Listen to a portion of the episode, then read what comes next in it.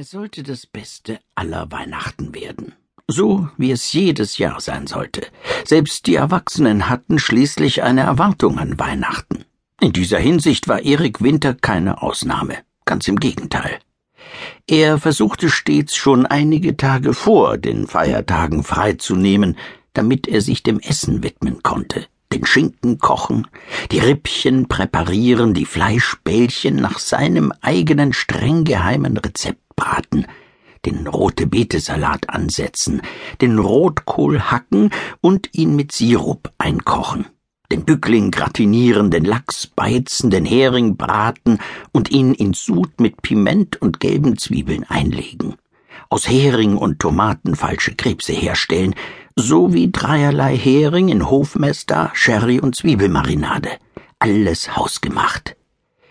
Anschließend galt es, die Einkäufe zu planen für all das, was am Nachmittag vor dem Heiligabend aller Minute vorbereitet werden musste.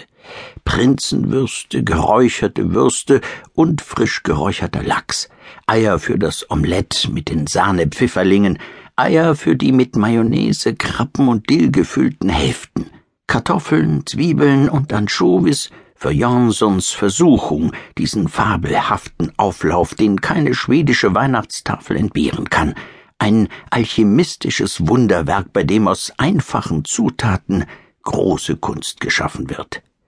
So war es immer schon.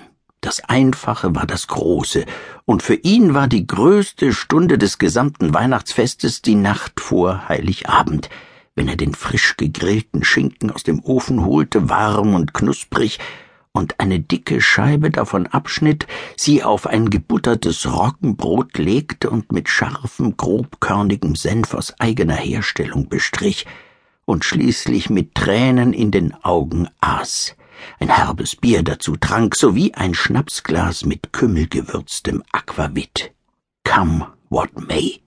Er würde alles in Kauf nehmen, solange ihm nur diese Stunde auf Erden vergönnt blieb. So war es in der besten aller Welten.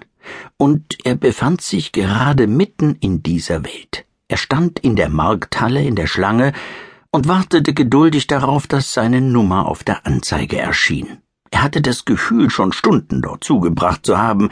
Es herrschte ein schrecklicher Andrang am Fleischstand, an allen Ständen.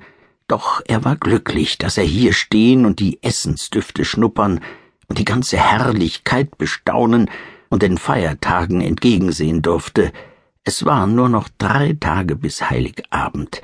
Es war eine Zeit voller Erwartung. Es war nicht nur die Zeit der Kinder, es war die Zeit aller, die in diesem schönen Universum lebten. Sein Handy klingelte. Er sah auf das Display. Hallo Bertil. Kriminalkommissar Bertil Ringmar, Kollege beim Dezernat für Gewaltverbrechen bei der Polizei Göteborg, älter als Erik Winter und dennoch sein Stellvertreter. Erik hatte Bertil trotzdem immer als seinen Mentor betrachtet und tat es noch.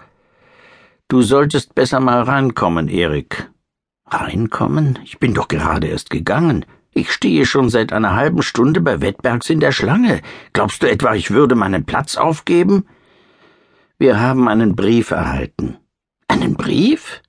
Oder besser gesagt, eine Weihnachtskarte. Ich möchte, dass du herkommst und einen Blick darauf wirfst. Aber ich muss doch noch Rippchen und verdammt viele andere Sachen kaufen. Kannst du nicht einfach an der Schlange vorbeiziehen?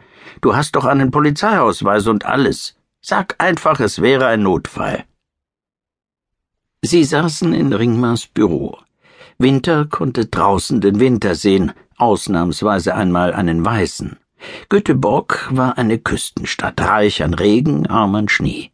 Das jetzige Wetter war eine Ausnahme, die Kinder waren glücklich, beim städtischen Winterdienst hielt sich die Freude dagegen in Grenzen.